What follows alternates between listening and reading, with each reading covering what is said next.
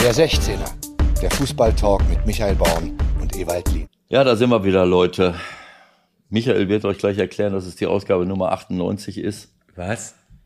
Ehrlich? Ehrlich? Ich, ich glaube ja. Äh, und es ist Dienstag, der 13. Juli 2021. Schön, dass du mit deiner Vorbereitung wieder in diesem Moment anfängst. Es ist wieder eine absolute Freestyle-Ausgabe. Liebe Zuhörerinnen, oder machen wir das nicht?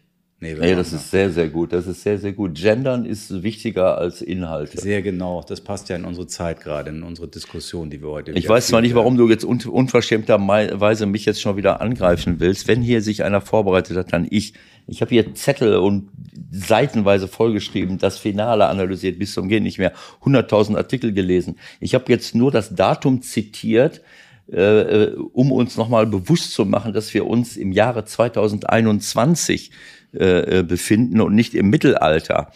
ähm, weil das, was sich nach dem Spiel in England wieder abgespielt hat, sicherlich von einer Minderheit, äh, wie auch viele bekannte Ex-Nationalspieler sagen, ähm, aber das erinnert wirklich an, äh, an ganz, ganz finstere Zeiten und das ist mit nichts äh, zu rechtfertigen. Deswegen habe ich nochmal ähm, darauf hingewiesen. So wie andere im Netz auch.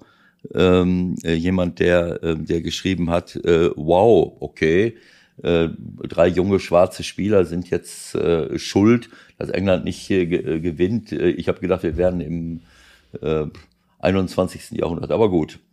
Es ist lächerlich und, äh, es beendet das Turnier mit einem mehr als nur schalen Nachgeschmack. Also ich, klar werden wir das jetzt alles nochmal durchdiskutieren, aber ehrlich gesagt vergeht einem so ein bisschen die Lust, überhaupt nochmal über das Spiel jetzt zu reden, was da jetzt abgegangen ist die letzten Tage.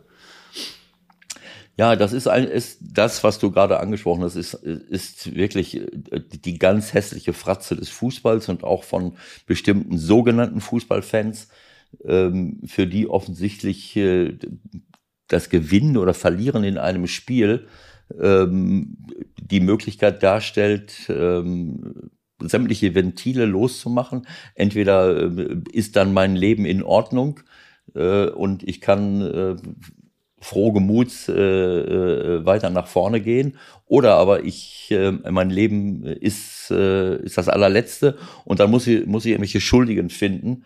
Äh, also wenn der Fußball dazu verkommt, und das tut er immer mehr, äh, weil wir äh, ja auch in Ländern spielen, wo Menschenrechte verletzt werden, weil immer mehr sogenannte äh, Politiker wie Orban in Ungarn, auch wie Boris Johnson, da möchte ich, das möchte ich auch betonen, aber auch in vielen anderen Ländern, Weißrussland, Aserbaidschan, die hier nichts verloren haben in der, in der allgemeinen Sportwelt, große, große Sportereignisse dazu benutzen, eben ähm, sich reinzuwaschen, eine Art Greenwashing für Fußball über Sportereignisse.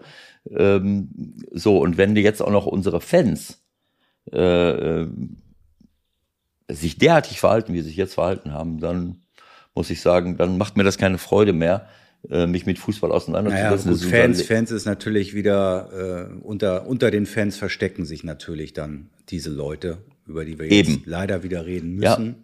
Aber da waren so viele auch, wie ich finde, verstörende Dinge. Hast du eigentlich dieses Video gesehen, wie, wie diese Leute äh, das Stadion gestürmt haben? Ja, das habe ich gesehen. Also was ich, was ich überhaupt nicht kapiert habe, wer hat dann innen auf die eingeprügelt? Was waren das für Leute? Die waren ja in Zivil. Also waren das Fans, die schon drin waren? Waren das Ordner? Es sah fast so aus. Das waren so, das waren so ähm, Fouls ohne Ball. Aber richtig ähm, schlimme und zu Teil an Kindern. Ja, richtig gegen, ja, gegen die Knie, Knie treten. Äh, ich habe keine Ahnung. Ähm, äh, das, das wurde auch nicht erklärt. Fakt ist auf jeden Fall, ähm, ja, weiß ich nicht. Auch das äh, ist natürlich ein Versagen gewesen. Ne? Also äh, ich meine, wir hatten das ja schon. In England kommst du ja nicht mal auf irgendein öffentliches Klo eigentlich, um ohne vorher an drei Leuten vorbei zu müssen, in Security-Ding. Und an einem solchen Tag, vor allen Dingen, wenn ich weiß, dass rund ums Wembley-Stadion ja schon seit 7.30 Uhr ungefähr gebechert wird, war völlig klar, dass solche Dinge versucht werden würden. Ja? Und dann kommen da keine Ahnung, wie viele rein. Das haben wir ja sowieso nicht, die genaue Zahl haben wir sowieso nicht bekommen. Wer da rein ist, wie viele da rein sind, ob die wirklich auch wieder raus sind. Das wurde ja auch erzählt von wegen, ja, ja, wir haben die Lage im Griff und äh, die sind jetzt nicht mehr drin, weiß man ja alles nicht. Ja, also das war schon mal das erste absolut verstörende, wie das abgelaufen ist, sowohl außen als auch innen. Und dann zog sich ja weiter durch. Und äh, wie gesagt, das führt dann im, im Grunde für mich jetzt äh, nach der zweiten Nacht dafür, äh, danach schon dazu, dass ich denke, ja, was sollte diese EM jetzt eigentlich? Ja, was sollte das? Ja, äh, also das, was sich dort äh, abgespielt hat, insgesamt bei der EM, äh, wir können sportliche Dinge beurteilen. Da habe ich sehr viele schöne und positive Rückmeldungen, die ich geben kann. Äh, viele Dinge, die mich positiv überrascht haben und auch ein Trend, der mich wirklich äh, freut, dass eben Zusammenhalt, Zusammengehörigkeit, Teamgeist, mannschaftliche Geschlossenheit wichtiger ist als, äh, als einzelne äh, als einzelne Weltklasse-Leistungen. Ähm, also da waren und auch Mannschaften wie selbst Ungarn, äh, auch wenn Orban äh, dort äh, eine ganz unrühmlich, rühmlich, unrühmliche Rolle spielt, oder Tschechien oder Dänemark oder Österreich, Schweiz, alles Mannschaften, die jetzt nicht über diese Weltklasse-Spieler verfügen, aber bei dieser WM gezeigt, e EM gezeigt haben, was mannschaftliche Geschlossenheit bewirken kann. Das war wirklich toll. Auf der anderen Seite haben wir natürlich viele Dinge erlebt, die, die da nicht hingehören. Ähm, dass man in Aserbaidschan spielt, sehe ich keinen Sinn drin. Äh, dass in manchen Stadien keine Leute rein dürfen oder was weiß ich, zehn Prozent, woanders in Ungarn und in, im Wembley das Stadion voll ist. Das ist absolut inakzeptabel. Das ist für mich eine derartige Respektlosigkeit gegenüber der Gesundheit der Menschen in Europa, wo ich sage, der Fußball ist dabei, das dann zu verspielen. Ja, genau. Lass uns doch mal, wir wissen es doch alle nicht, was passiert ist. Ne? Also keine Ahnung, in vier Wochen werden wir möglicherweise die Quittung dafür ja. kriegen. So. Ja. ja, du hast es ja gesehen, die äh, England spielt gegen Schottland in Wembley und von den 3000, die die dann wieder nach Schottland zurückfahren, waren dann äh, 1000 äh, äh, infiziert. Ja. Äh, und es, natürlich ist es klar, dass es nicht alles im Stadion stattfindet, aber ich meine, wenn da 65.000 sind, sind 65.000 unterwegs. So, also ich meine, wie viele ja. Berührungspunkte gibt's im Tube, im Pub, im Restaurant, in ja. den Katakomben, im Zuweg, also ich meine, ich weiß, ich weiß nicht, ob das Leben, äh, äh, ob das Leben nur dann lebenswert ist, ähm, äh, wenn man, äh, wenn man wirklich äh, zu Hunderttausenden auf einer engen Meile steht wie vor dem Wembley-Stadion und den ganzen Tag über feiert und trinkt und jubelt und macht und tut. Jetzt kann man sagen, okay, Corona-Zeit, ganz, äh, ganz schlimme Geschichten äh, ähm, äh, gewesen, das, das ganze Jahr über. Und es ist wie so eine Befreiung. Aber wenn ich bei uns gucke jetzt hier, wo wir auch immer ganz genau schauen, aber die Leute verhalten sich derartig respektvoll und rücksichtsvoll. Die meisten laufen noch mit äh, Masken rum, nicht überall sicherlich. Aber dass wir hier äh, hemmungslos feiern, ohne Rücksicht auf Verluste, äh, und, äh, und uns alles, äh, alles egal ist, äh, also ich kann hier eine größere, äh, äh, einen größeren Respekt feststellen bei einer im Vergleich zu England minimalen Inzidenz und, und, und Ansteckungsrate. Und in England, äh, da ist es wieder kurz vorm Explodieren und die Leute machen, äh, was sie wollen. Vorbei, äh, und, wobei man darf natürlich eine Sache nicht vergessen, die waren länger in einem viel härteren Lockdown als wir. Ne? Das darf man nicht vergessen. Und das kann natürlich dann auch zur Folge haben, dass sowas zum Anlass genommen wird, äh, wir kennen ja nun unsere englischen Freunde, auch dann mal richtig Gas zu geben. Und genau das ist passiert. Also ich bewundere, bewundern ist vielleicht das falsche Wort, aber mir fehlt die Fantasie, wie man morgens ab neun Uhr anfangen kann, sich da auch volllaufen zu lassen, um dann um 21 Uhr im Stadion überhaupt noch irgendwas mitkriegen zu können. Also es ist eine Minderheit von von Fans, die wir, ähm, die aber in der, keine Ahnung, ich weiß, ich will das jetzt nicht hochrechnen für andere äh, Länder, aber äh, die negativsten Erfahrungen, die ich gemacht habe mit äh, mit alkoholisierten und randalierenden Fußballanhängern, war halt oft mit Engländern, muss ich leider sagen. Ich erinnere mich an eine 1998 bin ich in Frankreich mit einem Freund und besuche verschiedene Spiele der WM und bin in Marseille in einem Hotel, was voller Fans war und England spielte in, im, äh, im Velodrom da in Marseille äh, und es war irgendwie noch anderthalb Stunden bis zum Spiel, dann ist die ganze Truppe losgegangen. Äh, äh, ich habe gedacht, was soll ich da jetzt? Das war zehn Minuten, von da konnte man hingehen zum Stadion. So, dann haben wir gewartet. Eine halbe Stunde vorm Spiel sind 90 Prozent wiedergekommen Blut überströmt, zusammengeschlagen, äh, das, äh, die Hemden voller Blut, äh, am Lallen, am Machen, am Tun. Das war dann das Länderspiel für, sie, äh, für sie gewesen. Ich, gut, das ist eine selektive Geschichte, die ich damals wahrgenommen habe, aber sowas habe ich, äh, ja gut, ist egal. Äh, lass es mal, lass es mal dahingestellt. Ähm, diese Vorfälle haben alle, haben leider Gottes die, die Wahrnehmung äh, dieser, dieser EM ähm, getrübt. Ich habe es gerade schon gesagt, warum lässt man das zu, äh, dass hemmungslos gefeiert wird? Wieso lässt man das zu, dass die Stadien voll sind? Äh, und dann frage ich mich auch, warum muss man, keine Ahnung, permanent im Wembley spielen? Klar, man, man verhindert, dass alle durch die Welt fliegen, aber. Ja, gut, das galt meine, ja auch nicht für alle. Es ist ja ein weiterer kleiner, für einige Länder auch größerer Punkt, wie, wie ungerecht die Reiserei auch war. Ich meine, wir haben das ja hier bei uns so oft besprochen, was das auch mit den Spielern, mit dem Staff macht, wenn du nochmal wieder dahin fliegst und dahin fliegst und vorbereitest. Ja, natürlich. Ähm, das ja. hat ja auch nichts mit Fairness innerhalb des Turniers zu tun gehabt. Nein, Nein, das ist völlig klar. Aber ich meine, da muss man sich fragen, Moment mal, wie oft hat man in Ungarn gespielt? Bei uns in München hat man äh, öfters gespielt ich meine, warum, warum England dann am Ende sechsmal von sieben Spielen inklusive Finale in Wembley spielen darf und so gut wie gar keine Reisestrapazen hat, äh, bis auf das, äh, ähm, das, äh, welches Spiel war es, wo sie in Rom gespielt haben? Achtel, ähm, Viertelfinale, ne? Ich glaube, das, äh, genau, das Viertel, das Halbfinale war ja auch. Äh, ähm, das Viertelfinale gegen Ukraine war in Rom. Ja. Die mussten einmal reisen. Jetzt stell dir mal vor, der ganze Tross alles, um was es da geht, was du gerade gesagt hast, fahren um die halbe Welt, mal hierhin, mal dahin, mal dorthin. Und bestimmte Mannschaften gar nicht. Und die beiden, die am allerwenigsten reisen mussten, vor allem die Engländer, sind dann im Finale. Die Italiener haben auch mehr in Rom gespielt äh, als woanders.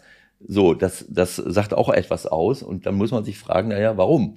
Äh, Gerade in England, äh, wo man diese Variante hat und äh, Okay. Also ich ähm, bin mal abgesehen davon, dass das natürlich unter Corona-Bedingungen erst recht finde ich jedenfalls, so nicht hätte stattfinden dürfen. Ich fand die Idee von vornherein völlig absurd. Ich meine, warum, was macht denn so eine EM und eine WM aus, dass man auch ein oder zwei Länder irgendwie ein bisschen im Fokus hat, dass, dass da Leute unterwegs sind, dass man was kennenlernt? Das war doch absurd. Also es war doch ein reiner, äh, reiner Reisetourismus zu den Spielen, der klar kleiner ausgefallen ist, aber das hatte doch nichts mit dem Turnier zu tun, so wie wir es sonst kennen. Ja, klar, und auch gerade jetzt in, in äh, ich, ich weiß gar nicht, was jetzt der Hintergrund war. Jefferin hat sich ja jetzt auch kritisch geäußert. Naja, das war doch irgendwie Jubiläumsturnier sozusagen. Jubiläum der UEFA und dann die tolle Idee war, dann machen wir es überall. Nur noch nicht mit 32 ja. Mannschaften wie beim übernächsten Turnier. Das ist ja der nächste Wahnsinn, der ins Haus steht. Das wirst du ja sicherlich auch schon mitbekommen mhm. haben, ne? Dann brauchen wir übrigens keine ja. Quali mehr zu spielen. Das ist eigentlich ganz gut. Genau so. Also, aber ich, äh, ich weiß jetzt nicht, das mag sein, dass das dahinter gesteckt hat, äh, alle mit zu beteiligen und ein, ein, ein Turnier in ganz Europa zu machen. Ähm, naja, gut, also äh, zu Corona-Zeiten durch ganz Europa zu fliegen, hin und her und vor und zurück, ist natürlich ein, ein, ein riesengroßes Risiko, als die Mannschaften irgendwo zu belassen äh, in einer Blase zu sein und, äh, und den, weder die Reisestrapazen in der Form zu haben, noch äh, in verschiedenste Länder mit unterschiedlichsten Inzidenzen und, äh, und, äh, äh, und Anweisungen äh, zu fahren. Also das ist, äh, das ist schon komisch. Und dann kommen noch die Ungerechtigkeiten dazu, die sich auch auf, die, auf den sportlichen Erfolg ausgewirkt haben. So, jetzt gucken wir ja. mal aufs Finale. Komm, also das geht schon mal wieder los mit der Hymne. Alle von außen haben versucht, die Leute einzubremsen, zu beruhigen. Bitte, bitte, bitte respektiert diese tolle italienische Hymne und pfeift nicht wie vorher immer. Äh, ich hatte fast eher das Gefühl, auch das deine berühmte selektive Wahrnehmung, äh, das war fast mehr als vorher.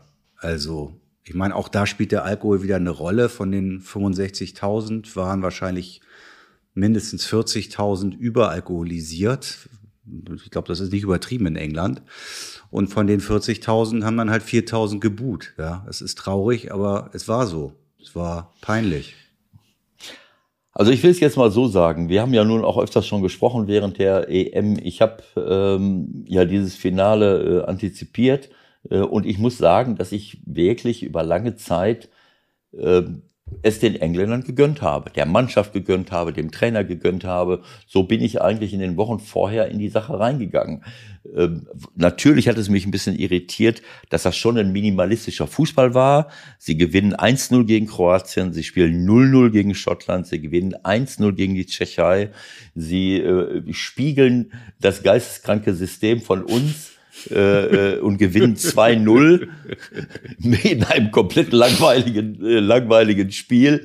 Also das ist schon, das hat mich schon ein bisschen irritiert, aber äh, es ist ja, wir haben ja auch mit Toni gesprochen, ich habe wirklich eine positive Grundstimmung gehabt. Äh, sie sind ein, äh, sie sind ein Block, sie arbeiten ja, Das war zusammen. vor dem Ukraine-Spiel. Da war die Welt irgendwie noch in Ordnung. Genau so ist es nämlich, ne? Da hatten wir eigentlich beide eine, eine, schon positive Stimmung gegenüber den Engländern. Auch das war auch nach dem Gespräch nicht anders, aber danach sind halt dann doch ein paar Dinge passiert.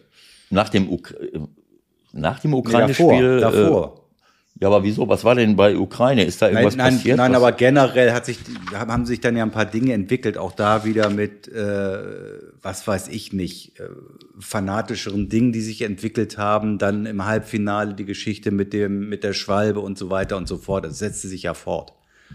Ja, aber ich, Ukraine kann ich mich jetzt nicht mehr dran erinnern, ob mir da irgendwas nicht gefallen hat. Aber spätestens seit dem, seit dem Halbfinale, da ging das los, dass mich einige Sachen irritiert haben.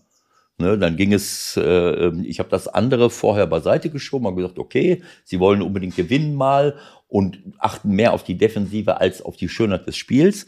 Aber dann ging das los im Halbfinale gegen eine, eine leidenschaftliche, tolle dänische Mannschaft, die natürlich komplett verdient ausgeschieden ist, weil sie halt auch taktisch sich sehr komisch verhalten haben. Äh, der Kaspar hat dann äh, auch nur noch defensiv gewechselt, obwohl es unentschieden stand und, und, und. Das war schon verdient, aber es ging dann plötzlich mit Schwalben los, äh, die, die, ähm, die dich irritiert haben ähm, bis hin zu dem Elfmeter, glaube ich, das war das, das war genau, also da fing an, mit Kane, Sterling. Die, Kane fing an, durch die Gegend zu fliegen, ungewöhnlicherweise, und die Krönung war halt die, die, die Sterling-Nummer.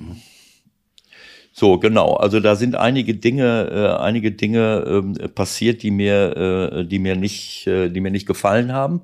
So und äh, und als wir dann zum Finale kamen, da muss ich sagen, äh, naja, äh, dann höre ich die Äußerungen von Southgate, den ich bis dahin. Was war denn das immer, überhaupt? Ja, dass der bis dahin immer sich respektvoll und vernünftig geäußert hat und auch jetzt schon wieder, aber dann zu sagen, na ja, das war schon noch eine zusätzliche Motivation, die Erinnerung an den Zweiten Weltkrieg für das Spiel gegen Deutschland. Also äh, das ist unanständig, das gehört sich nicht äh, und, und vor allen Dingen kann ich es nicht nachvollziehen. Also wenn vor allen Dingen kann ich es nicht nachvollziehen, dass er das nach dem Deutschlandspiel noch macht. Also wenn er ja, in irgendeiner Form was vor dem Deutschlandspiel hätte provozieren wollen, okay. Aber bitte lass doch diesen Blödsinn weg, wenn das Ding auch schon gelaufen ist. Und erklär nicht im Nachhinein noch den Sieg gegen Deutschland mit dieser Nummer, die jetzt wirklich zum Glück ja lange, lange nicht mehr war. Also Surrender Fritz, äh, das gibt's ja eigentlich nicht mehr. Das, äh, die Boulevardzeit, also selbst der Boulevard hat nichts gemacht in England vor dem Spiel. Selbst der Boulevard ja. hat sich zurückgehalten in ja. Sachen äh, äh, Kriegshistorie und dann kommt Southgate um die Ecke nach dem Spiel und vor dem Finale, ne? Ja, also genau, das, das hat mich irritiert, diese Äußerung von, von, von, von Gareth Southgate. Ähm, dann äh, wurde einem bewusst, dass eigentlich jedes Mal die Nationalhymne des Gegners äh, äh, ausgebuht wird. Ähm, äh, auch wieder vorm Finale, wie du es gerade gesagt hast. Auch ich hatte den Eindruck, dass das, dass das mehr war äh, als alles andere. Dann die Bilder, die man vor dem Finale gesehen hat, wie die ganze Meile den ganzen Tag über voll ist, wo ich mich dann frage, ich meine, haben die gar keinen Respekt vor der Gesundheit von Leuten, die da hinkommen? Die meisten sind sicherlich aus England, aber äh, ist ja auch egal. Also das hat mich, äh, diese, die Bilder von, äh, dass man ins Stadion stürmen will, die man ja Jan auch schon äh, äh, gesehen hat. Ja. Dann sehe dann sehe ich die, äh, äh, die Aufstellung von, äh, von England, wo, wo er wieder auf eine, auf eine Fünfer, Dreierkette, Fünferkette äh, geht mit Trippier und, und, äh, und hat dann äh, wieder nur drei, äh, äh, drei Offensive, äh, äh deutschlandmäßig. Ähm, so, und, und äh, ja, und dann habe ich so, muss ich ganz ehrlich sagen, äh, als das Spiel dann äh, äh angef also kurz vor dem Spiel bin ich komplett umgeschwenkt und war plötzlich Italien-Fan. Äh, habe ich irgendwie äh, habe ich gedacht, nee, also Leute, äh, was ist denn das hier? Und dann auch Football's Coming Home, äh, äh, wie Football's Coming Home? Weltklasse PK von von Schmeichel. Als der englische ja, Journalist ihn fragt, tut Ihnen das eigentlich weh? Football's coming home und so. Wie Football's coming home? Habt ihr schon mal was gewonnen? Ja, 66. So. Ja, aber das war doch die Weltmeisterschaft, oder? Ja, also äh, das war mir alles too much. Ne? Das ist so eine, äh, äh das ist einem dann alles so bewusst geworden. Und dann, äh, dann, bevor das angepfiffen wird, wird ja klar, Moment, das ist das siebte Spiel für die englische Nationalmannschaft. Zum sechsten Mal spielen sie in Wembley. Also es äh, sei mir nicht böse, äh, also dass du, dass du dann auf die Idee kommst, Moment mal, äh, das kann es eigentlich nicht sein. Ähm, und ich bin wirklich Italien-Fan geworden. Dann fängt das äh, ähm, so, dann habe ich mich hinreißen lassen. Ähm, naja. Sag's ruhig. Das, sag's ruhig. Das Spiel, das Spiel fängt an. Ich, ich sitz, ich, ich habe eigentlich wollte ich zu meinem Sohn fahren. Wir gucken oft zusammen, aber es war jetzt auch nicht mehr so. Wir waren beide müde und gesagt, komm, wir bleiben zu Hause. Meine Tochter ist gekommen. Dann sitze ich mit Sarah da. Das Spiel fällt an. Joscha war noch nicht zugeschaltet. So, das Spiel wird angepfiffen, Großaufnahme Shaw, super Spieler und ich lasse mich zu dem Spruch hinreißen. Irgendwie sieht der immer übergewichtig aus. Da sagt die meine Tochter, nein, der ist muskulös. Ich sage, nein, guck mal im Gesicht. Nein, das ist nur ein kerniger Typ. Ich hatte den Satz noch nicht beendet. Da haut er das 1 zu 0 rein. Wie du sagen würdest, in einer Art und Weise, die ihm wahrscheinlich nicht nochmal gelingen würde in diesem Leben. Nein, das will ich jetzt nicht sagen. Naja, komm, aber also das war schon außergewöhnlich, ne? Also den so als Dropkick so zu treffen, ich meine, das sind keine Ahnung, zwei Zentimeter auf dem Spann weiter links, dann geht er irgendwo hin, aber nicht ins Tor.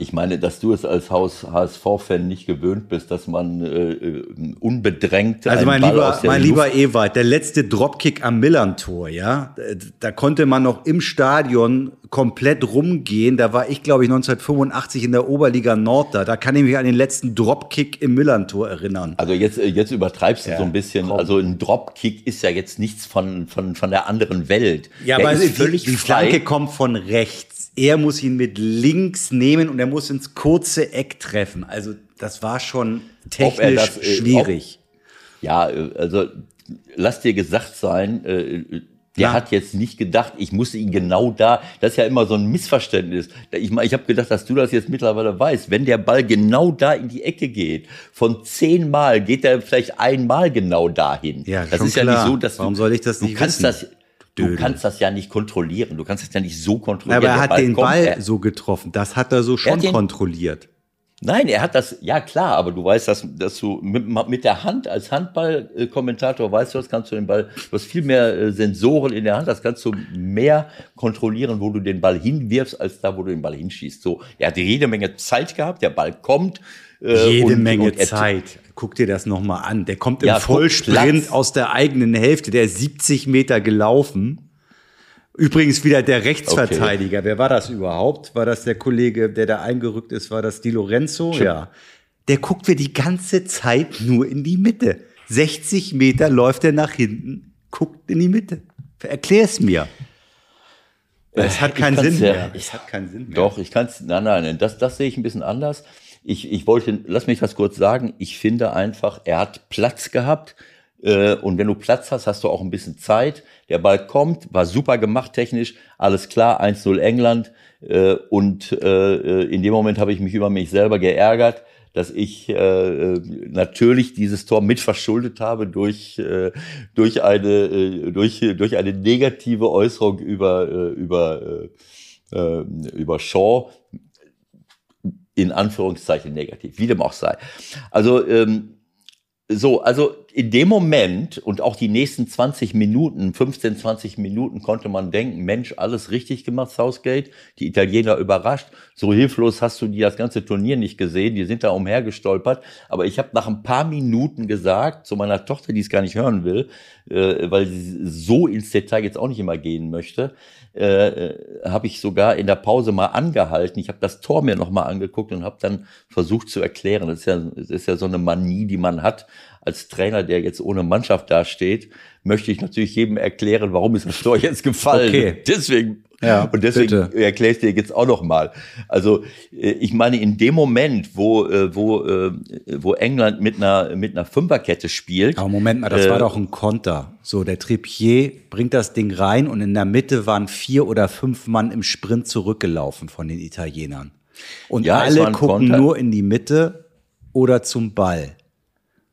Und ja, aber es ist äh, es ist natürlich so, dass äh, ähm, dass dort auch äh, ein Mittelfeldspieler mit reingelaufen ist und das äh, das Problem ist immer, wenn der Ball auf der rechten Seite ist, dass die Stürmer, auch wenn es nur Kane war und vielleicht war Mount noch dabei, dass die sich immer so ein bisschen in den Rücken der Abwehrspieler schieben und dann schiebt sich der äh, die Lorenzo halt rein. Das, du sagst ja nicht Moment mal, der Bonucci hat Ja, aber da waren ja noch drei Mann vor ihm. Also das ist halt das, wenn, wenn jetzt, wenn jetzt meinetwegen zwei Verteidiger sind und zwei Stürmer oder sagen wir drei Verteidiger, zwei Stürmer, dann verstehe ich, ich laufe mit nach vorne, weil da sind zwei Leute, die müssen wir verteidigen. Wenn ich aber mhm. als rechter Mann sozusagen mit zurücklaufe ja. und sehe, da sind schon drei Leute, dann gucke ich zumindest einmal kurz nach hinten, ist da eigentlich auch noch jemand? Ja, aber äh, ich meine, Ganz so einfach ist es nicht. Ich habe es dir ja gesagt. Also ein, Stürmer, der, der ähm, clever ist, zieht sich immer in den, äh, in den Rücken des Abwehrspielers. Und wenn die Flanke von rechts kommt, dann wird ein Kane, äh, ich habe jetzt das Bild jetzt nicht mehr ganz vor Augen, aber das spielt mit eine Rolle. Der hat sich ja nicht nur dahingestellt, weil er keiner war, sondern es hat sich einer in den Rücken von Bonucci geschoben. Und da ist er rangerückt. Äh, aber das Entscheidende ist, es war ja jetzt nicht nur das Tor. Danach haben sie ja die ganze Zeit es nicht hingekriegt. Weil wenn Di Lorenzo eingerückt ist, dann war Shaw völlig frei. Und auf der anderen Seite war Trippier völlig frei. Das, das, die Überraschung für die Italiener war offensichtlich, dass Trippier und Shaw so hoch gespielt haben, dass sie ab der Mittellinie schon angelaufen sind, dass sich keiner dafür zuständig fühlte. Das ist ja, das ist einerseits der Vorteil, wenn du dich da hinstellst, dann ist unter Umständen der Rechtsaußen, den du aufbietest, das war in dem Fall Chiesa, nicht im Bilde und der rechte Verteidiger, den du in der Viererkette aufbietest, der rückt auch nicht so weit raus, um dich anzulaufen. Das heißt, du hast erstmal Zeit, das Spiel zu entwickeln und bist immer anspielbar. Das ist der Vorteil von so einer Fünferkette, wenn du dich genau in die Mitte stellst. Aber wenn ich sehe, wie diszipliniert die Italiener die ganze Zeit gespielt haben, wäre ich eigentlich davon ausgegangen, wenn ich Chiesa und Insigne äh, spiele äh, und vorne spielt England mit drei Mann, Mount, Kane, Sterling, dass die Viererkette sich um diese drei Leute kümmert und dass der Mancini seinen Leuten, vor allen Dingen den Außenstürmern Chiesa und Insigne sagt, Moment mal, wenn die im Angriff sind, Shaw und Trippier, seid mit. ihr an denen dran. So, und das ist im Tor kann man jetzt noch sagen, okay, war ein Konter, aber danach, die nächste Viertelstunde, äh, ist das auch nicht passiert. Die standen komplett unter Druck. Naja, gut, dann da spielt er aber wahrscheinlich auch rein. Du hast jetzt schon Gegentor kassiert, du bist hinten, du bist ja, in ja. Wembley. Also die waren ja in, in der ersten Hälfte im Grunde komplett nicht auf ihrem Niveau. No? Ja, aber Moment, nach, äh, äh, dann konnte man sehen, was ein Trainer machen kann, wenn er feststellt, es stimmt was nicht. Er fängt an, mit seinen Spielern zu kommunizieren und etwas zu verändern. Das, kann, könnte das macht schon mal Sinn. Das ist vielleicht gar nicht so eine schlechte Idee. Er hat jede Unterbrechung genutzt, um die Leute ans Rand zu holen und er hat gestikuliert, er ist fast verrückt geworden. Äh, äh, er hat nicht äh, in der Nase gepopelt, er ist nicht auf dem Platz sitzen geblieben, sondern er hat sich gekümmert, gemacht, getan, er ist völlig ausgeflippt irgendwie. Äh, und äh, dann konntest du sehen, wie die beiden Insigne und Chiesa plötzlich Shaw und Crepier gegenüberstanden. Und die letzte halb, äh, halbe, sagen wir mal, die zweite Hälfte der ersten Halbzeit hatten, kam es dann so langsam in den Griff gekriegt. So, also das hätte man, das hätte man von Anfang an machen können. Das habe ich auch nicht so ganz verstanden, ehrlich gesagt. Aber vielleicht ist es auch bei den Spielern nicht angekommen wie auch immer, äh, denn es wäre, es war unnötig eigentlich. So, also. Äh, Jetzt kommt der Zettel. Ich muss euch das ja natürlich kurz kommentieren. Das ist ja mein Job hier. Ewald hat sein Buch aufgeschlagen. Ich weiß nicht, was er da alles übers Finale alleine notiert hat. Gut zwei DIN A5 Seiten voll geschrieben, klein geschrieben in roter und schwarzer Schrift. Worüber möchtest ja, du reden? Halt über die zweite Hälfte? Wollen wir mal ein Wort ja, ich meine, über die ja, also Einwechslung ich, verlieren in der zweiten Hälfte?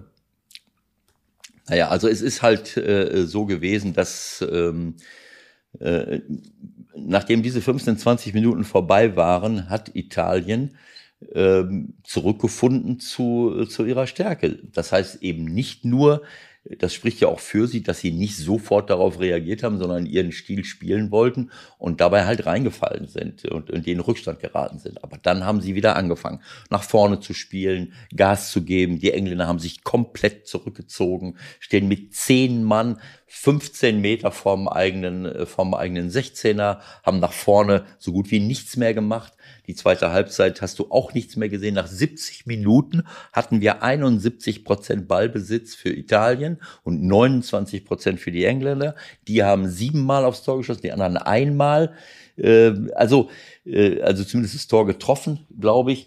Ähm, so, und dann fange ich an, mich zu fragen, wie, wie, irgendwann mal, wenn ich ein Finale gewinnen will, muss ich doch auch irgendetwas tun, was diesen Sieg rechtfertigt.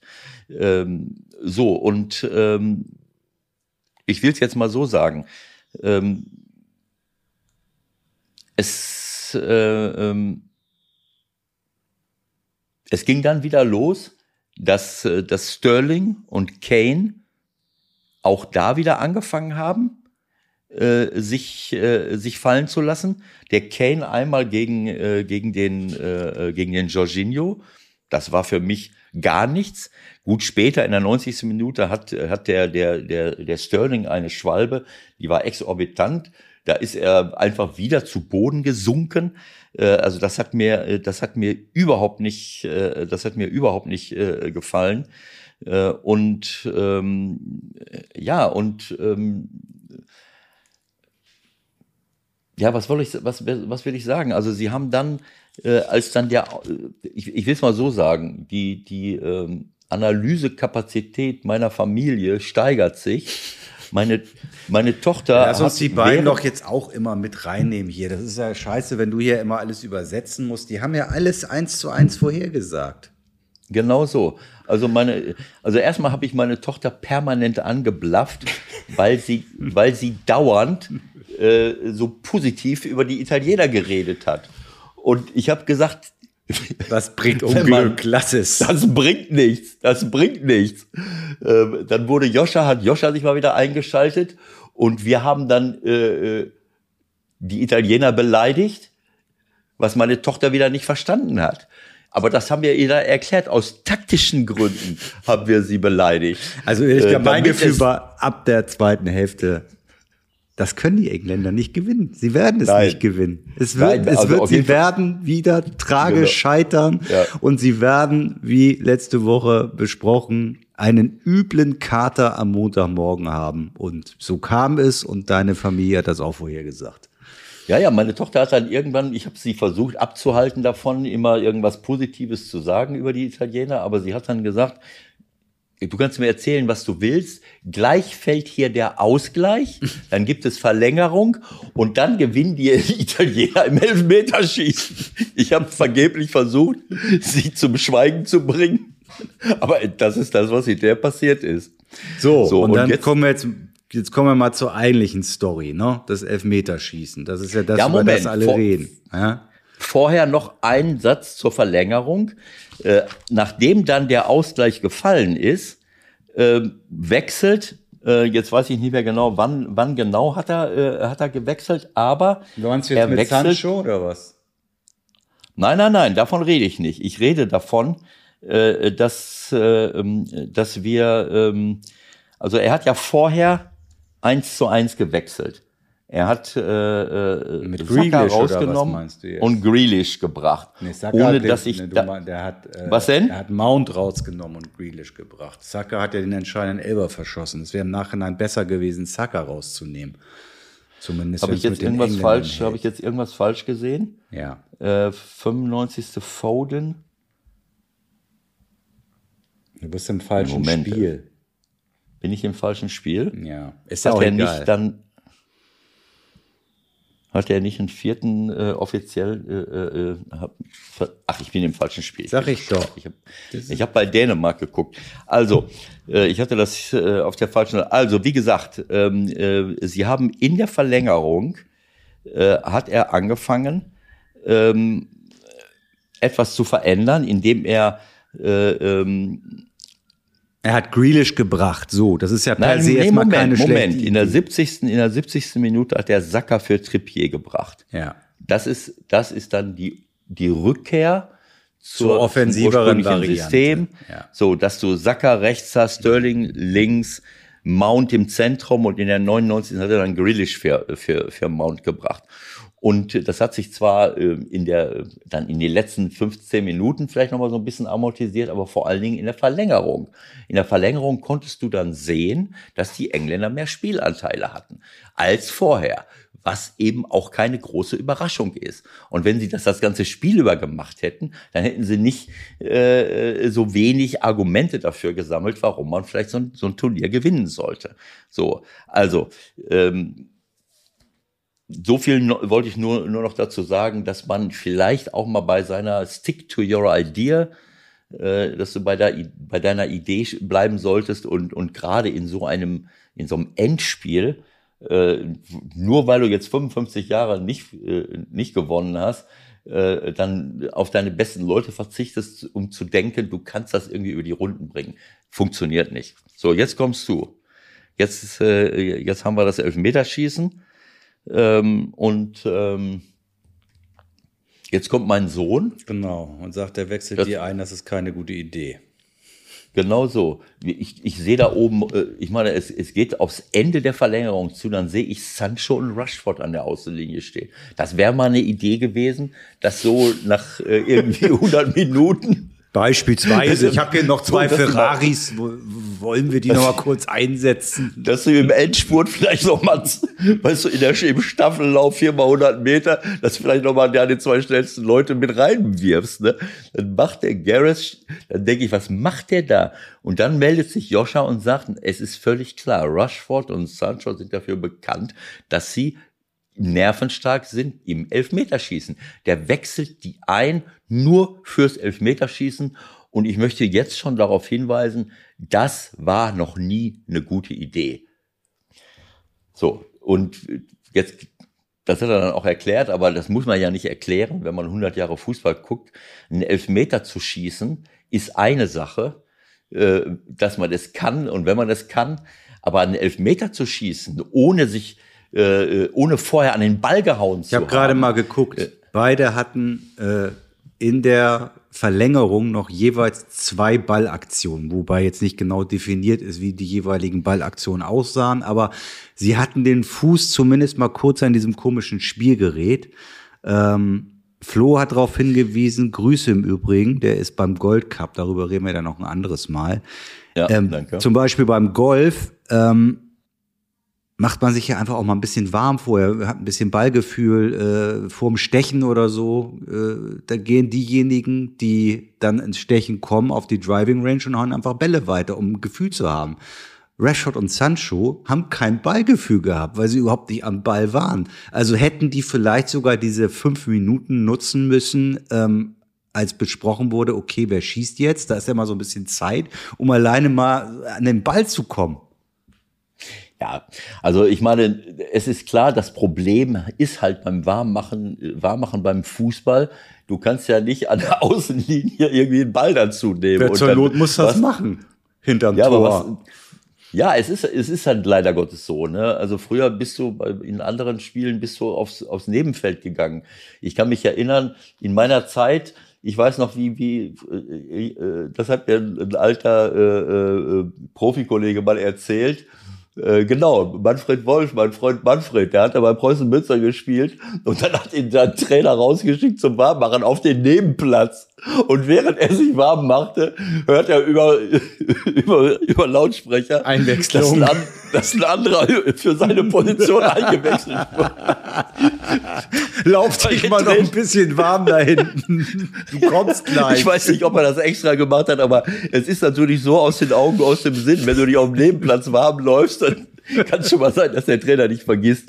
Aber es ist jetzt unabhängig davon, selbst wenn sie jetzt den Ball noch mal genommen hätten, äh, Michael, also ja, du bist einfach nicht drin. Du bist einfach nicht das drin. Das geht nicht. Also wir haben, äh, wir haben wirklich alle da gesessen, alle drei, äh, und haben gesagt, das das kann doch jetzt nicht sein, dass der die einwechselt, nur um elf Meter zu schießen. Und, äh, äh, und sind nicht warm, sind nicht im Spiel. Du musst mal gesprintet haben, du musst mal drin gewesen sein. Du musst äh, mit dem Ball, du musst Ballgefühl gehabt, du musst Sicherheit gehabt haben. Ich meine, wenn jemand ein Freistoßtor schießt, das hast du, wirst du nie sehen, dass jemand sich den Ball hinlegt und haut den rein, sondern siehst du immer wieder, der, jetzt kommt der erste Freistoß, dann schießt er den äh, links ein bisschen daneben, dann zweiten Freistoß rechts und den dritten haut er vielleicht rein. Also du musst dich immer an irgendwas rantasten. Äh, klar, ein Elfmeter äh, kann man sich jetzt nicht so oft rantasten, aber man muss zumindest im Spiel gewesen sein, man muss fit sein und und und und Sicherheit. Ja, Rushford hat ja nur noch ein bisschen Pech gehabt mit dem Pfostentreffer. Trotzdem habe ich irgendwie das Gefühl, dass dieses neumodische vorher andribbeln und und äh, angaloppieren eher eher keine gute Quote hat, ohne das jetzt beweisen zu können. Aber ich habe eher so in Erinnerung, dass das ziemlich oft in die Hose gegangen ist. Wie favorisierst du das beim Anlauf? Ja, also ich sag mal, äh, denk mal an Jorginho, äh, der, der im Halbfinale äh, gegen Spanien, glaube ich, den Ball, der ganz kurz verzögert, sieht, was der Torwart macht, aber der ist erfahren, der ist Ende 20, äh, das ist ein, ein, ein Weltklasse-Spieler und der war die ganze Zeit auf dem Platz. Und dann kannst du das schon mal machen, siehst das, äh, der ist locker, flockig, hat keine Nerven. Äh, das ist doch sowieso so ein Punkt. Äh, wenn ich äh, Leute nominiere zum Elfmeterschießen, dann sollte ich Leute, erstens müssen die voll im Saft sein in dem Moment, dann wäre es auch sinnvoll, wenn sie im Spiel nicht, äh, äh wenn ihnen jeder Ball weggeschickt ja wenn sie nicht komplett neben der Spur waren. Und dann kannst du noch überlegen, na ja, also als Trainer äh, so ein bisschen deine Spieler kennen, wer macht sich Gedanken, wer macht sich Sorgen, wer denkt zu viel nach. So wie so ein Morata haben wir ja auch drüber geredet, der wahrscheinlich ein bisschen zu viel denkt. Das siehst du ja auch im, im, im Spiel selber, dass das jetzt nicht so ein Killer ist, dem völlig alles egal ist, der keine Angst hat und das Ding reinschweißt. So, äh, also da ist jetzt wirklich alles zusammengekommen, aber dass die drei dann am, also ich muss ganz ehrlich sagen, Henderson rausnehmen, Walker rausnehmen, dafür bringe ich die beiden Leute, dann lasse ich Kane schießen, dann lasse ich McGuire schießen. Jetzt hätte ich, obwohl ich die Leute rausgenommen habe, hätte noch mal Stones irgendwie schießen können. Äh, es hätte Shaw irgendwie schießen können. Es hätte Phillips irgendwie schießen können. Es hätte Sterling irgendwie schießen können. Ja. Also Nein, das war ja so, hätte auch das war ja so die, der, der Hauptvorwurf eigentlich, dass Grealish und Sterling, ja. die ja nun auf dem Feld waren, ja. äh, dass ja. die, dass die nicht geschossen haben. So. So, Grealish nicht, Sterling nicht, und dann kommt Rushford, der noch äh, gefühlt noch gar nicht am Ball war. Und was macht Rushford? Er will ganz clever sein. Äh, das kann ich ihm gar nicht vorwerfen. Das ist ein eklatanter Coaching-Fehler seines Trainers. Und mittlerweile weiß er es auch. Der Witz ist ja, dass die, das war ja ein großes Thema vorm Turnier, wenn ich das recht erinnere, dass das Elfmeterschießen ja schon bei den Engländern ja. im Vorfeld trainiert wurde und hier und da und äh, wir haben äh, uns eine neue Strategie überlegt, um die Besten rauszufinden ist leider komplett. Ja, es ist so, weißt du, das ist so self-fulfilling prophecy. Ja. Das ist wie self-fulfilling prophecy. Es bringt ja auch nichts zu sagen, der hat jetzt Nein. im Training sieben Stück reingeschossen, der schießt jetzt im Spiel. Das kannst du auch überhaupt nicht miteinander in Verbindung Du kannst setzen. ja so einen Zettel abgeben beim Schiri. Bisher hat er immer getroffen. Genau. Das zählt jetzt, oder was? Also, der hat seinen Schein äh, gemacht.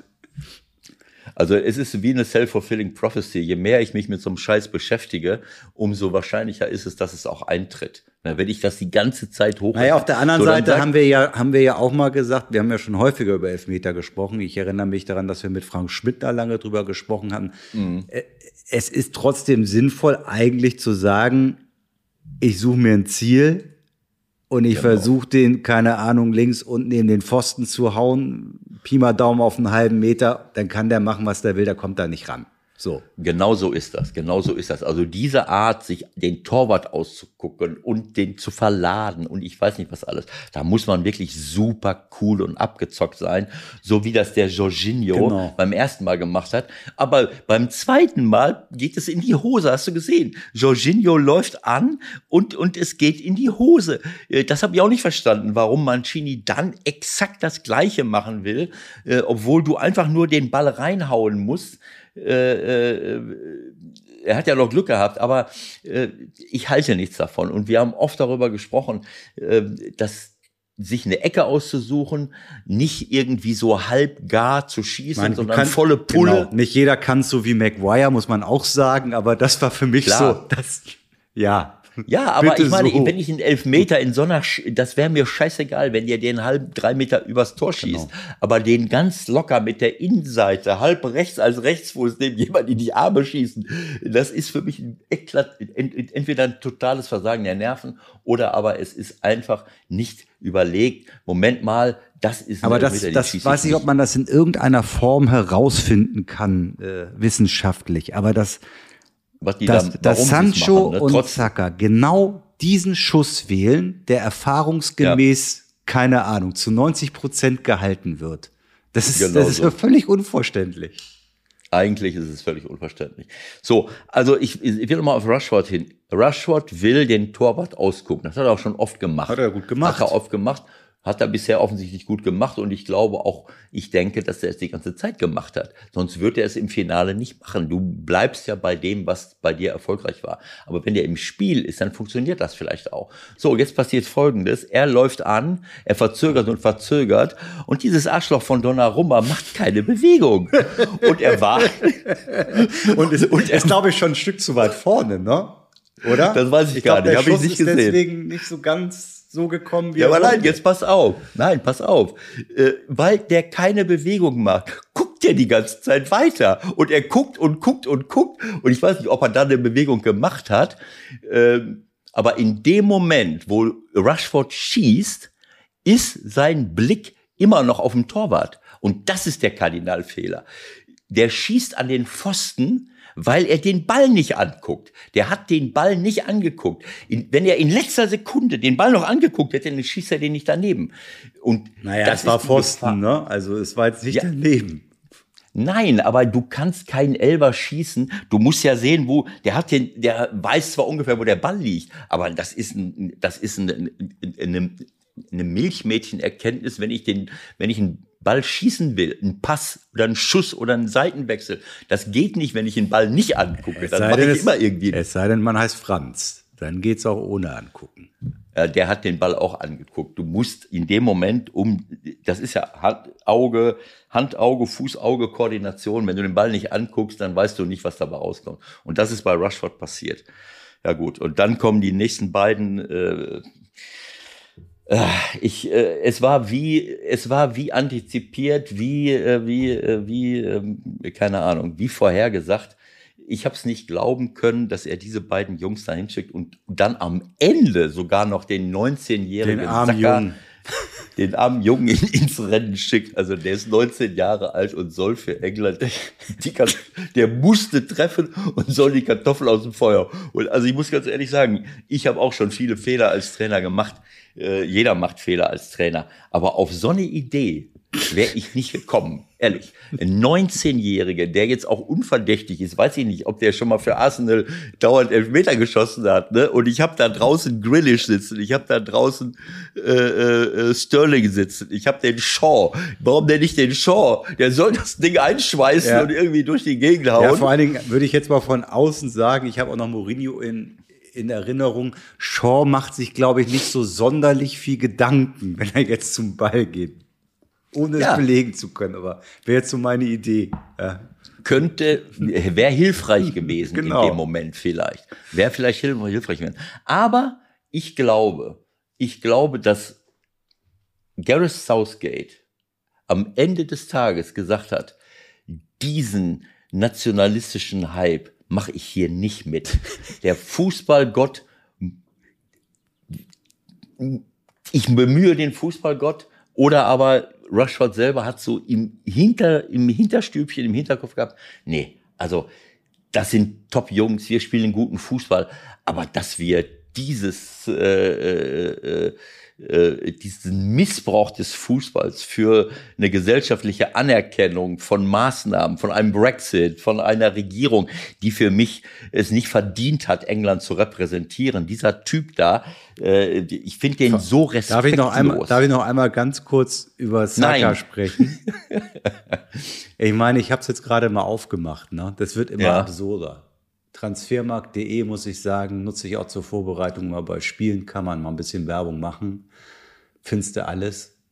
Also 2018, 2019 als Jugendlicher noch hat er einmal im FA Youth Cup einen Elfmeter geschossen gegen die Tottenham Hotspur U18 und in einem Freundschaftsspiel der U18-Nationalmannschaft. Ich meine, das kann doch nicht sein Ernst sein. Auch wenn er eine super Saison gespielt hat, wenn er ein tolles Turnier gespielt hat, aber es wird immer absurder.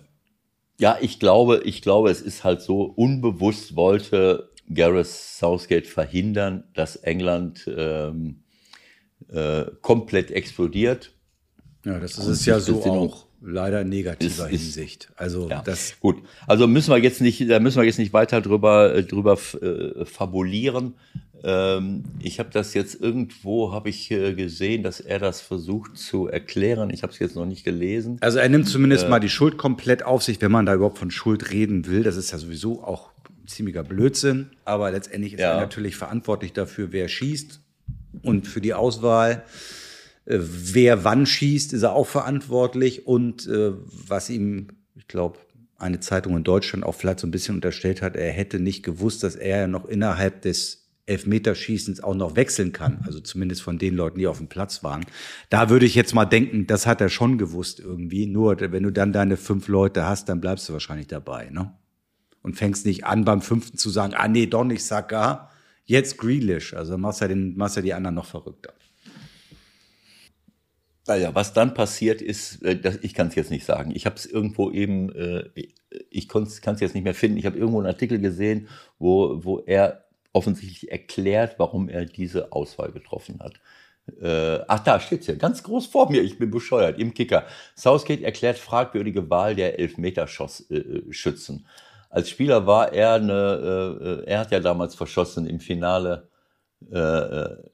nicht im Finale, im Halbfinale gegen Deutschland hat er quasi einen verschossen und dadurch letzten, war dann äh, also den letzten für was die, denn? den letzten für die Engländer da verschossen. Den letzten und dadurch war so Southgate, warum wo steht das und dann denn? kam Möller irgendwie was? Und dann kam Möller, meiner Erinnerung nach. Ja, irgendwie sowas. Aber wo erklärt ihr das denn hier? Ich sehe gar nicht so. Die besten Sunshine Rushers seien dabei. Sie waren gut vorwärts, haben auch gut angefangen. Äh, leider konnten es die Jungs heute Abend nicht ins Ziel bringen. Die Spieler hätten nicht mehr machen können, was das Elfmeter-Training angeht. Sancho und Rafford seien dabei die mit Abstand besten gewesen. äh, er, erklärt Southgate seine, bei ITV seine folgenreiche Entscheidung, die beide, die beiden eigens für Elfmeterschießen einzubauen. Wenn man all seine Offensivspieler bringen will, muss man es spät machen. Das war riskant, aber wenn wir es früher riskiert hätten, hätten wir das Spiel vielleicht noch in der Verlängerung verloren oder gewonnen, möchte ich mal hinzufügen. Denn das, die Möglichkeit besteht ja auch. Ja. Und Saka, es war meine Entscheidung, ihm diesen Elfmeter zu geben. Nimmt er den Jungen in Schutz. Er ist nicht alleine. Er ist so ein super Junge, so beliebt in der Mannschaft. Also, äh, keine Ahnung. Äh, ja. Was jetzt passiert ist, also ich, äh, ähm, ich muss ehrlich sagen, äh, das ist, das ist eine Schande. Das ist wirklich eine Schande, was manche Leute, eine Minderheit, äh, äh, über, über diese drei Jungs äh, jetzt an, an Häme und Dreck ausgeschüttet haben und auch rassistisch beleidigt haben. Ähm, ein, ein Marcus Rushford hat darauf super reagiert.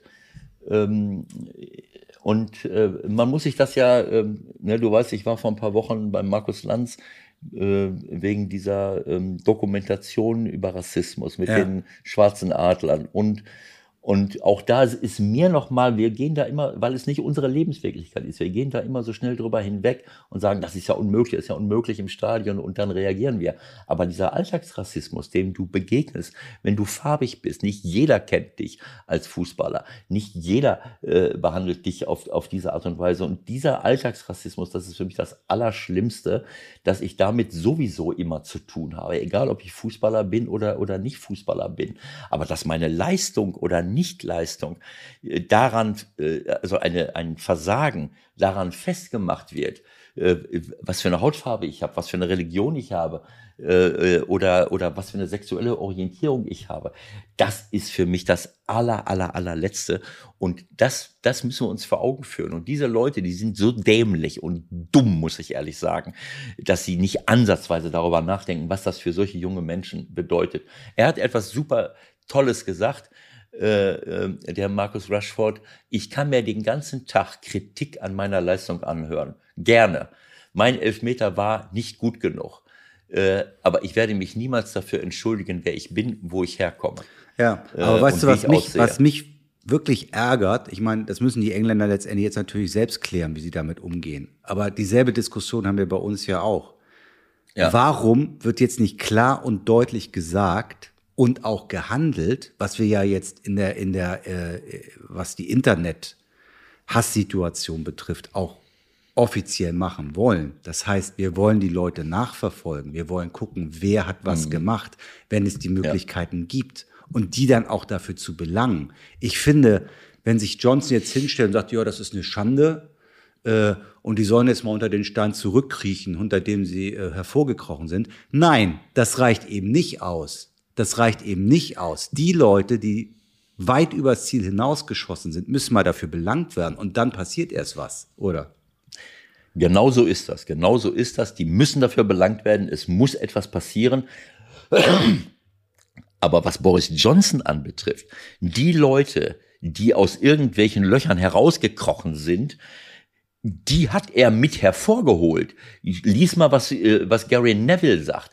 Der sagt, das ist eine Unverschämtheit, dass ein Boris Johnson sich jetzt hinstellt und, und sich äh, zum Kritiker aufschwingt, nachdem er vorher sogar mit seiner äh, Ministerin gesagt hat, das ist in Ordnung, dass man, dass sich Leute dass man Leute, Spieler ausbuht, die sich hinknien und sich gegen Rassismus und für Gleichberechtigung äh, äh, äh, einsetzen. Das hat er gesagt und jetzt spielt er sich auf. Das heißt, und das sagen viele, das sagen äh, all die Alten und das macht mir viel Hoffnung, dass sagen all die alten Nationalspieler wie äh, äh, wie Neville, äh, wie äh, wie Lineker. Ähm, wie Lineker sowieso, der das ganz eindeutig benimmt, benennt, auch wie Alan Shearer, äh, aber auch viele Journalisten, viele, die äh, äh, und die überwiegende Mehrheit im Grunde genommen, gerade der Meinungsführer, genau das sagen die. Das ist einfach nicht in Ordnung. Und so etwas äh, äh, muss, deswegen bin ich so sauer auf diesen Kerl, mhm. der wirklich den Fußball nutzt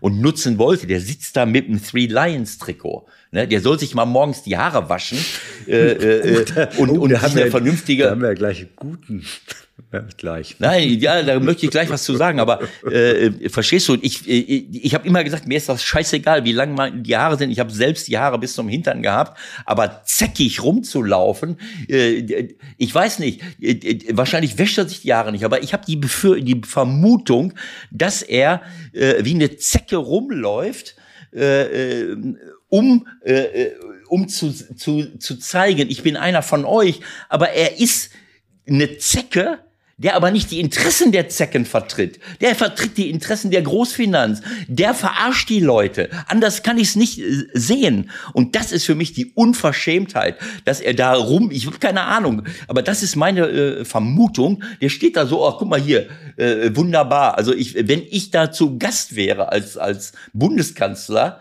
äh, oder äh, Bundeskanzlerin und der steht mir so gegenüber, dann würde ich sagen, hör mal, äh, äh, könnte ich dir von, von MID vielleicht ein personalisiertes Shampoo äh, verkaufen, damit, da, damit du, Achtung, damit du Vollidiot. Achtung, Achtung, das war die geilste Werbeeinbindung ever in einem Podcast. Wenn ich das bitte unserem Partner gleich mal sagen darf. Wir machen jetzt Werbung.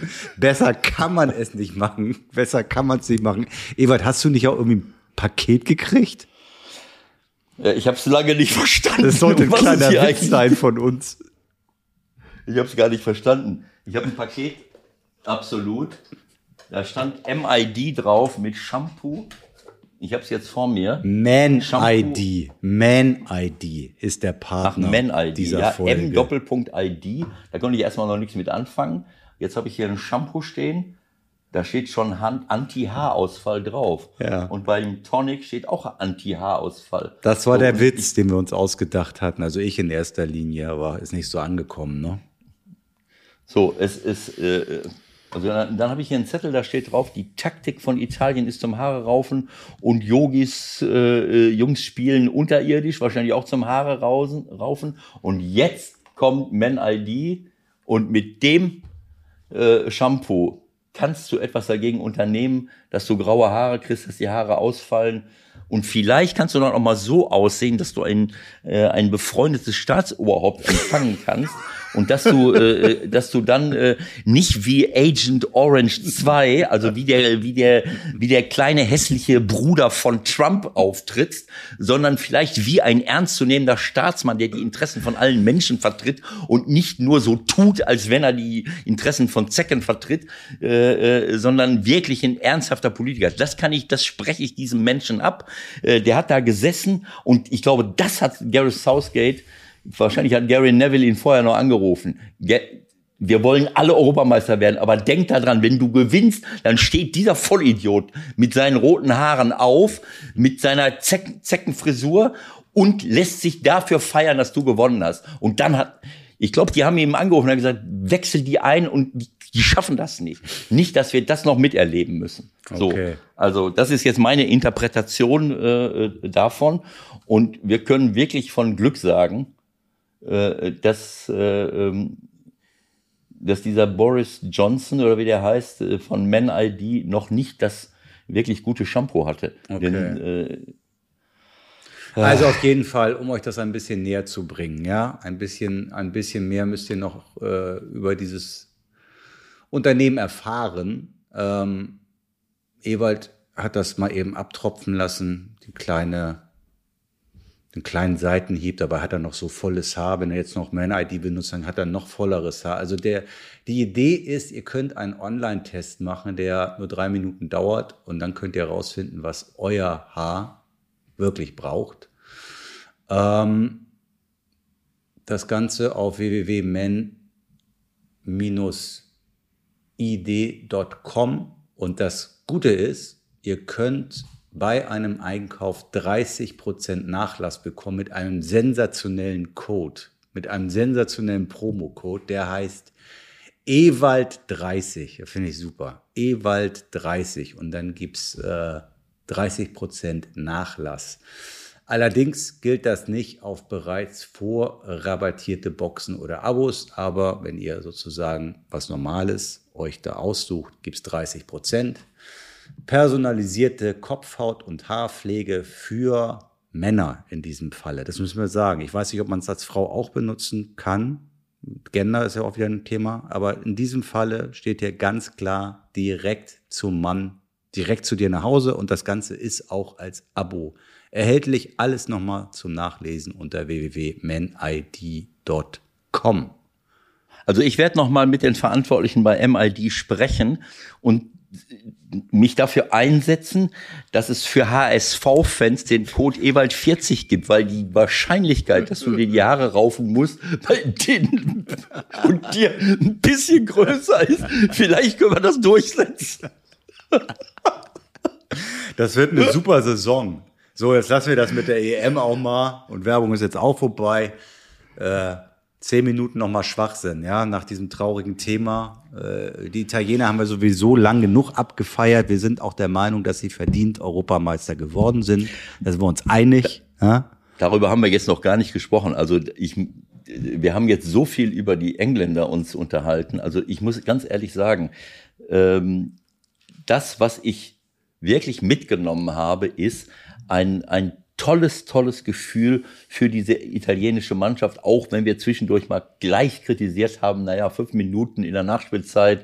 Ja, die können äh, nicht ganz aus unserer Haut heraus. Ja, man kann ja genauso, äh, also äh, da sind manche Phantomschmerzen entstanden in irgendeiner Verlängerung mal einmal, aber ich muss ehrlich sagen, dieses bei ihrer eigenen Idee bleiben, mit Leidenschaft, mit, mit einem Zusammengehörigkeitsgefühl, mit auch mit einer, äh, ja, mit einer tollen Solidarität untereinander und nicht unbedingt mit den besten Spielern der Welt. Das darf man auch nicht vergessen. Also wenn ich jetzt vorne schaue, Immobile, äh, äh nicht ne, in den Top jetzt, 10, also nicht vielleicht nein, nicht mal in den Top 20, den Top äh, wenn man es jetzt so, nach und, der äh, persönlichen so, Qualität nimmt. Die Leute, die dann auch Bellotti hinterher und wie sie alle heißen, aber das ist eine Mannschaft und das ist etwas, was ich, äh, was mir als als Resultat dieser EM richtig, richtig gut gefällt, dass man sieht, das spielt eine Rolle. Und damit kann ich erfolgreich sein. Und das hat auch mit der Rolle eines Trainers zu tun. Welche Spieler wähle ich aus? Was für eine Philosophie gebe ich vor? Wie mutig bin ich? Und wie halten wir wirklich zusammen und, und versuchen, etwas gemeinsam zu erreichen? Natürlich brauchst du an bestimmten Stellen absolute Top-Leute, haben sie auch. Der Jorginho ist ein Weltklasse-Mann und Bonucci und Chiellini Aber die sind 70, ne? Das, äh, diese Diskussion Was haben wir, die sind 70 zusammen. Die Diskussion haben wir in Deutschland nun auch geführt mit Hummels und so. Also die beiden sind ja nun mal Exemplare äh, dafür, dass es jetzt nicht zwingend aufs Alter ankommt. Ne? Also was Besseres als Absolut. die beiden zusammen als Innenverteidigung gibt's nicht. Die Frage ist halt, wie lang geht's noch? Aber ich denke mal, zwei Jährchen machen die noch. WM werden die noch machen. Ja, äh, also äh, das ist, es ist ja auch wichtig, dass ich gerade, wenn ich darauf setze, dass ich solche Führungsleute habe. Ne? Also ich kann natürlich auch jüngere Leute bringen. In Kimmich ist jemand, der, äh, auch wenn er noch relativ jung ist und war, schon Führungsqualitäten hat. Aber ich muss eben auch solche Leute haben. Und, und äh, ich glaube, dass, äh, dass diese Mannschaft, so wie wir sie jetzt gesehen haben, ohne diese die italienische Mannschaft, ohne diese beiden Leute in der Form auch nicht möglich gewesen wäre. Weil das ist eine Ausstrahlung. Ja, das ist halt das, das Dreieck das, schlechthin irgendwie. Ne? Bonucci, Chiellini, Jorginho. Die drei ja, als absolutes Herzstück. Dann hast du noch einen jungen, ja. überragenden Keeper dahinter. Dann hast du ja. noch Verratti, dann hast du Chiesa Insigne auf den Außen so. Also es erklärt sich schon irgendwie. Ja, ja. das, äh, ja, das ist, das, das ist mit Abstand haben. die beste, am Ende die beste Mannschaft gewesen. Ja. Auch wenn die Spanier für mich noch besser Fußball gespielt haben, aber die schießen halt keine Tore. Da kannst du dann, hättest du manchmal das Tor abbauen können. Äh, äh, das hätten manche gar nicht gemerkt. Das stimmt auch nicht so ganz. Die haben halt daneben geschossen. Ist, ist eben so. Aber ich habe mich wirklich wahnsinnig gefreut, äh, ähm, dass, dass es so rausgekommen ist. Und das ist für mich ein tolles Resultat dieser, dieser EM. So, EM ist durch und nächste Woche geht irgendwie zweite Liga los. Das ist ein Wahnsinn. Trotzdem machen wir nächste Woche mal ein kleines Päuschen, äh, einmal durchschnaufen und dann geht's nach dem ersten Zweitliga-Wochenende weiter. Noch drei, vier Schlagworte ganz schnell. Äh, Hönes, was fällt dir dazu ein? Was war das für ein Auftritt? Wieso nagelt der Toni Kroos so an die Wand? Was soll das? Ja, Hat er das, das letzte Würstchen vom, vom Grill genommen oder was war das? Ja, es ist einfach respektlos. Es ist respektlos, man kann darüber reden. Ich glaube, da ist der Toni Groß auch der Letzte, der dann sagen würde, ähm, naja, ähm, das äh, ist ja nicht verboten, über die Rolle von Toni Groß zu reden. Aber jemand, der, äh, der in eine, äh, er ist ja nicht der Einzige, er ist einer von sechs, sieben Spielern, die nicht auf seiner Position gespielt haben und da nicht hingehören. Und wenn er einmal in den Strafraum eindringt, dann wird es gleich gefährlich. Also das ist eine komplette äh, Fehlinterpretation der Fähigkeiten von Toni Kroos, den vor die Abwehr zu stellen, wie Jogi Löw das gemacht hat. So und den, jo, den, den Toni dann daraufhin so äh, zu kritisieren, äh, das ist keine sportliche Kritik, sondern das ist eine, äh, das ist eine persönliche. Ja, vor allen Dingen, das, das war ja, das war ja so, also nahezu brutal zu sagen, ja, das liegt an Toni Groß und der Toni Groß passt nicht mehr in diese Zeit und äh, ich meine, der hat noch Vertrag bis 23 bei Real Madrid im Übrigen. Was nicht in diese Zeit passt, was nicht in diese Zeit passt, sind Äußerungen, wie sie äh, Uli äh, in dem Moment gemacht hat. Ja. Das passt nicht mehr in die Zeit, das ist respektlos. Punkt. Ja. Was mir dabei positiv aufgefallen ist, ist gestern ein wirklich interessantes Interview von Jupp im Kicker. Jupp, äh, Jupp Heinkes hat ja nun, macht ja nun nicht mehr viel und, äh, und taucht ganz selten auf, aber äh, mit seinem alten Freund Karl-Heinz Wild macht er immer noch ein Interview und dieses Interview war richtig gut. Das muss ich sagen, das hat mir sehr gut gefallen. Das war alles auf dem Punkt, äh, was ich auch nicht anders erwartet habe, was die Analyse der EM angeht, genau mit diesen Dingen, welche Mannschaften mit welchen Qualitäten und, äh, und mit welchem Charakter sich dort auch durchgesetzt haben auch äh, die, die äh, Kritik an der deutschen Nationalmannschaft brauchen wir. Das ist alles, alles von uns schon hundertmal gesagt worden. Auch das hat, äh, hat äh, Jupp gesagt. Das, was man von einem Bundestrainer erwarten sollte, dass er vorbildlich sein muss für die, inspirierend für die Bundesliga für die Bundesliga-Trainer, dass er da hinfährt, dass er sich das anguckt, mhm. dass er mit den Leuten redet. Er hat sich auch um Süle gekümmert, was ich auch oft gesagt habe. Der Süle muss eigentlich spielen, wenn er, wenn du es hinkriegst, ihn äh, offensichtlich ist das immer ein Thema, sein Gewicht, sein professionelles Leben, aber dann muss ich das als Trainer halt hinkriegen. Das hat er bei Bayern ja auch hingekriegt. Äh, äh oder wie auch immer, auf jeden Fall äh, dass es eben eine Rolle spielt, wie ich als Trainer mit Spielern umgehe, dass, dass sie eben eine Top-Rolle spielen und dass der Bundestrainer eigentlich mit allergrößter, äh, äh, mit allergrößtem Einsatz äh, ähm, inspirierend und vorbildlich sein muss für die anderen Trainer. Er hat auch davon geredet, dass es ein Unding ist, äh, in Ländern spielen zu lassen, wo Menschenrechtsverletzungen passieren. Und er hat auch die, Kat Kat die WM in Katar im nächsten Jahr als grenzwertig angesehen mhm. und hat gesagt, wenn man da nicht unter die letzten vier kommt, das ist völlig egal, äh, weil das ist eh eine grenzwertige Geschichte. Äh, lass uns auf die Zukunft fokussieren. Ah, apropos sehr, Katar, sehr da macht der DFB ja endlich mal wieder positive Schlagzeilen, ne? Das ist gut. Ja, vorsichtig, vorsichtig. Also ähm, ich, ich will es jetzt mal so sagen. Es ist komplett irritierend, äh, dass äh, sich der DFB äh, mit Qatar Airways äh, äh, das, die Werbung im Fernsehen ist immer Qatar Airways, dann denke ich immer, äh, wo habe ich meinen Sohn immer gefragt, Qatar, das ist doch etwas, was du auch machst. Das ist doch auch, äh, du machst Filme, du, du bist äh, das ist doch irgendwie ein Job, Cutter.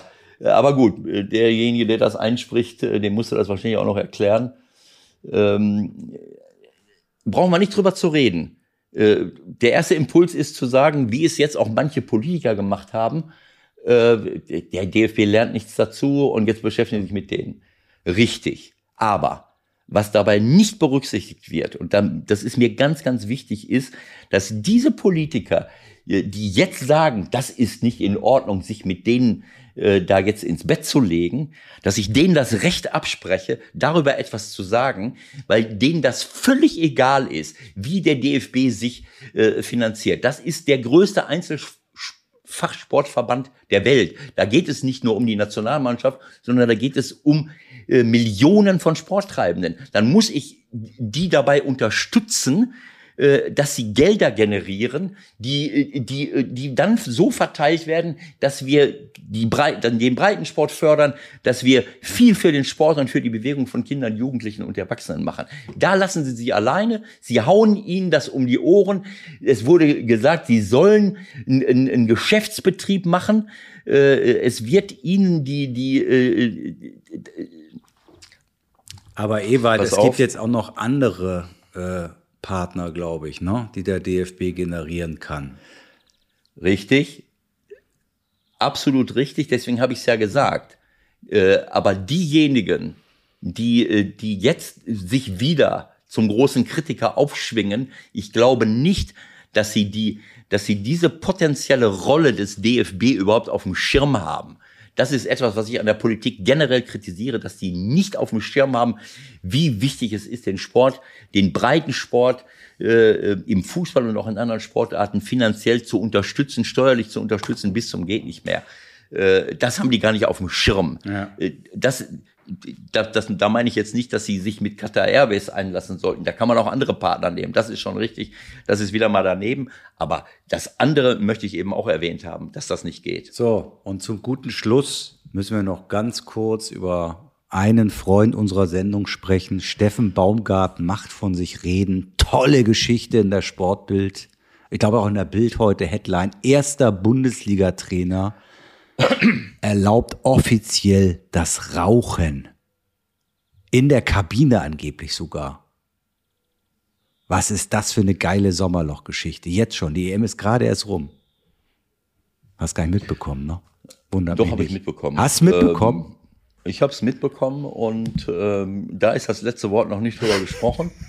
ähm, das führt mich äh, zu dem Verdacht, dass Steffen selber zu, zu der Zeit, wo er mein Spieler war, nach dem Spiel in der Toilette gesessen hat.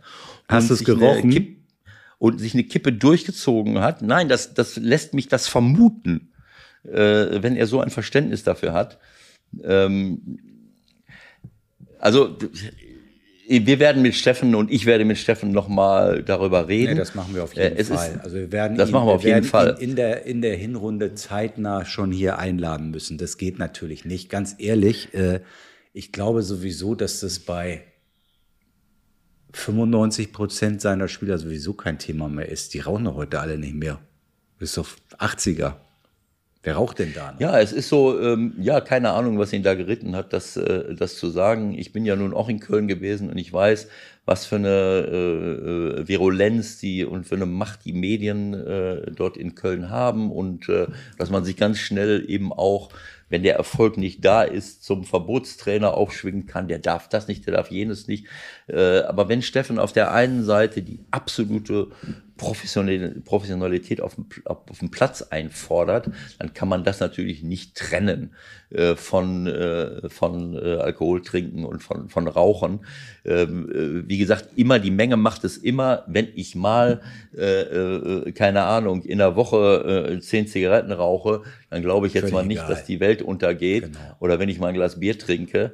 Äh, aber äh, in der Regel sind, äh, sind Raucher nicht diejenigen, die mal, also wenn einer direkt nach dem Spiel eine Zigarette braucht, um, um glücklich zu sein, dann glaube ich auch, dass er im Rest der Woche äh, schon mal öfters äh, hingreift. Ich habe mal einen Spieler erlebt, äh, zu meinen Duisburger Zeiten, äh, der eklatante Ausdauerprobleme hatte. Da habe ich, glaube ich, schon mal drüber geredet, aber ich habe den Namen nicht preisgegeben. Dann habe ich gesagt, hör mal, mein Freund, da stimmt doch was nicht. Du bist ein Superfußballer, du kannst alles. Äh, äh, und äh, deine Ausdauerwerte sind für den Arsch. Das sehe ich doch hier. Ich habe es getestet. Dann sitzt er mir gegenüber Trainer. So schlimm ist das gar nicht. Ich sag, wie viel rauchst du denn? Ach, komm, Trainer, keine zwei Schachteln. da hat er jetzt nicht die Woche gemeint, sondern am Tag. Also er ist unter zwei Schachteln am Tag geblieben das ist schon gut. und hatte gedacht, und hatte gedacht, ich würde äh, die Laola-Welle machen und würde ihn dafür gratulieren. Äh, wir haben ihn dann nach äh, ähm, Ostasien verkauft. Ja. Nein. Ich habe ich hab den, ich hab den Absprung ja zum Glück vor ein paar Jahren auch geschafft. Toi, toi, toi. ähm, mittlerweile gibt es so Packungen, habe ich jetzt letztens gesehen. Das sind so riesen Dinger. Da sind 45 Stück drin, also das wären die zwei Schachteln. Ja, dann könnte er sagen, ich rauche ja nur eine Schachtel am nur Tag. Nur eine Schachtel. Die kostet jetzt 15 Euro. Das ist unvorstellbar. 15 Euro. Ja, da habe ich auch keinen, äh, dann habe ich auch kein, äh, kein Mitleid mehr. Also wie gesagt. Nein, aber das ist ja irgend so eine Bullshit-Geschichte, aber ich frage mich halt, warum er da überhaupt drauf eingeht, weil und auch die Idee, jemanden in der Kabine rauchen zu lassen, wenn da irgendwie 20 Nichtraucher sind. Ja, komm, rauch mal eine, das ist schon okay. Hä? Also ich will nur mal Folgendes sagen. Auch ich bin nicht in der Halbzeit oder nach dem Spiel in die, in die Toiletten gegangen, um dann einen Schnüffeltest zu machen und dann, um dann anschließend als Sherlock Humbug herauszufinden, wer wie wo was. Das Entscheidende ist, da hat er natürlich recht, wie fit bin ich auf dem Platz. Äh, die Ausdauertests, die man heutzutage Ja, macht, du kannst es dir doch auch- gar nicht leisten, das schaffst du doch gar nicht mehr heute. Nein, das schaffst du nicht. Also wenn du zu viel, äh, äh, das ist völlig klar. Also in der heutigen Zeit ist das, äh, aber das war früher auch nicht anders. Äh, aber ich habe keine Ahnung. Ich will das jetzt nicht vergleichen. Lustiger, Äh, lustiger war, hast du, das hast du nicht gesehen. Er hat einen 6 mal 1000 Meter Lauf da noch machen lassen irgendwie und dazu gab es unter anderem Roland Kaiser Musik und so. Das war ganz lustig, muss ich sagen. Das hat mir gefallen. mal 1000 Meter. Ja. Ja, sechs mal 1000 Meter mussten die zu so einem Zigarettenautomaten laufen und dann wieder zurück. Genau.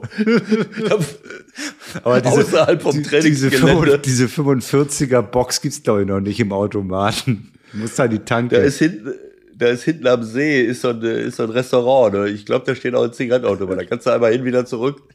Und dann kannst du die Schachtel mitbringen. Okay. So, hast du sonst noch was, wo ich mich zu äußern soll? Nee, jetzt ist langt, ist langt. Wir könnten noch über, über das 32er Feld bei der EM, wir könnten schon mal ein bisschen zweite Liga, aber nein, jetzt ist mal Schluss. Leute, Nein, die Leute müssen sich jetzt auch von uns erholen. genau, Die Leute müssen sich genau. Wir erholen. machen jetzt mal eine kleine, kleine Pause und dann freue ich mich ehrlich gesagt schon jetzt auf unsere erste Sendung nach dem ersten Zweitliga-Wochenende. Unter anderem mit dem Auftritt des FC St. Pauli wo? Ich weiß es gar nicht. Ja, du auch nicht. was denn? Du weißt es auch nicht. Aber da kann ich schon mal sagen, dass äh, der Hamburger Sportverein am Freitagabend beim FC Schalke 04 spielt und alle möglichen Ja. Leute jetzt völlig heiß sind auf die zweite Liga. Naja, es, ähm, wir haben am, äh, ähm, am Samstag oder am Sonntag das Spiel gegen Holstein Kiel. Erstes Spiel Äh, gleich. ist- Sonntag, äh, Sonntag ist das. Sonntag gegen Oh, da kriegt ihr aber schön auf den Sack. verwirrt, weil, Ihr kriegt ihr weil schön jetzt auf ist den immer, Sack. Jetzt ist immer 13.30 Uhr, auch am Samstag schon. Ne? Sonntag, war, vorher war es Sonntag, jetzt ist Samstag auch schon 13.30 Uhr. Also Freitag spielt HSV. Jetzt könnten wir äh, fast doch schon wieder anfangen, weil ich finde, was Holstein da gemacht hat, da, da lasse ich mich wahrscheinlich auch wieder von Namen blenden, aber das finde ich sieht alles ziemlich gut aus, was die gemacht haben. Ab dazu geholt, also- Skripski dazu geholt. Naja, wir gucken mal. Wer, wer war der erste Name? Arp. Es ist ein, Ach, Arp. ein junger Spieler, der ein hoffnungsvolles, großartiges Talent mal war und dann einen Ja. entscheidenden Fehler gemacht hat. Allerdings. Also wie gesagt, Holstein Kiel und äh, äh, am dritten Spieltag. Auswärts oder äh, zu Hause? Nee, zu Hause, zu Hause. Ah, okay. Am Millantor und dann äh, sind wir in, äh, in Aue. Äh, und dann geht's schon los. Dann kommt das Pokalspiel noch in Magdeburg, das ist auch nicht so Und dann einfach. kommt's Derby. Und am 13. August dann das Derby. Na, Okay. schauen wir mal. Schauen wir mal. Also. also schöne Zeit erstmal bis dahin. Wir melden uns. Alles Gute. Alles Gute, Leute. Ne? Ciao, ciao. Ciao, ciao. ciao.